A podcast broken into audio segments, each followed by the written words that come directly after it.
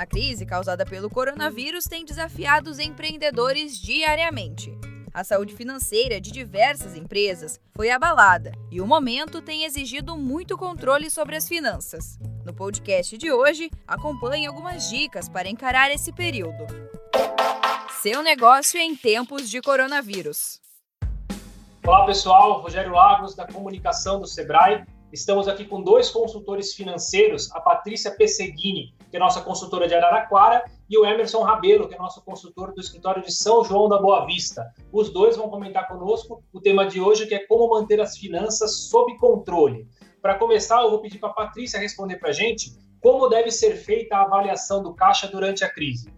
Olá, a avaliação do caixa conta com uma ferramenta que pode ser utilizada como uma planilha de Excel, com um sistema informatizado, ou para as pessoas que preferirem, podem utilizar até a escrita em um livro caixa. Essa ferramenta é o fluxo de caixa que tem por principal objetivo nortear o empresário dia a dia para saber se seu caixa naquela ocasião ficará com crédito ou deficitário. Essa ferramenta, ela conta com as linhas das entradas, que num bom cenário serão suficientes para custear todas as saídas, que são despesas variáveis e também as despesas fixas, que são aquelas que mantêm a estrutura da empresa rodando. No final de cada dia, você terá a informação se o seu caixa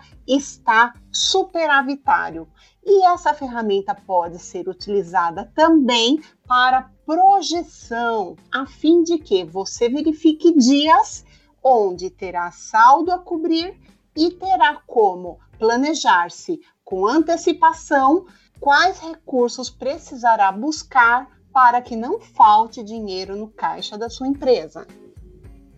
Excelente, Patrícia. E Emerson, como é possível reduzir os gastos? Quais exemplos você pode passar para a gente, por favor?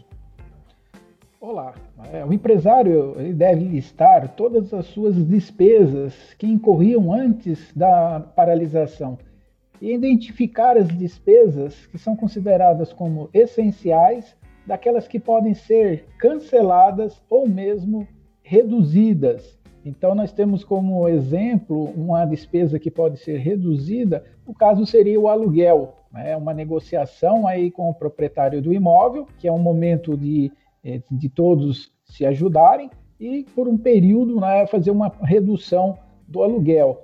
Podemos também ter aquelas despesas né, que podem ser canceladas nesse exato momento. É, com relação a fornecedores, seria interessante verificar a possibilidade deles, é, nesse momento, ajudar para a manutenção do nosso caixa, até de fazer uma pequena redução ou postergação de uma parte aí do, do valor que tem que ser honrado.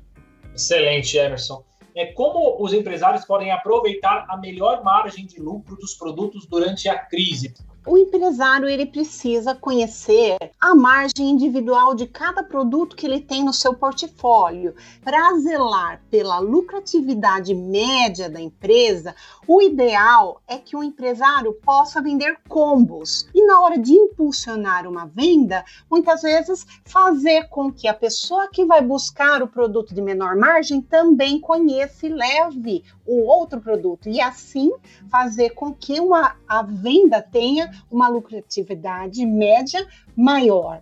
Uma outra maneira que o cliente pode avaliar os resultados é a gente verificar se o preço que ele está praticando, se ele gera uma margem de contribuição positiva, então é uma outra estratégia né, trabalhar com preços é, mais atrativos nesse momento de pandemia para atrair novas demandas.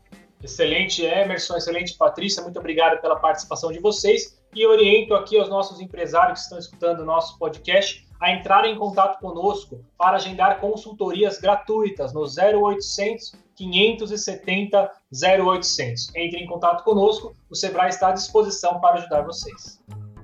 Este podcast teve entrevistas do jornalista Rogério Lagos, do Sebrae São Paulo, e locução e edição de Giovana Dornelles, da Padrinho Conteúdo, para a agência Sebrae de Notícias. Até a próxima. Tchau!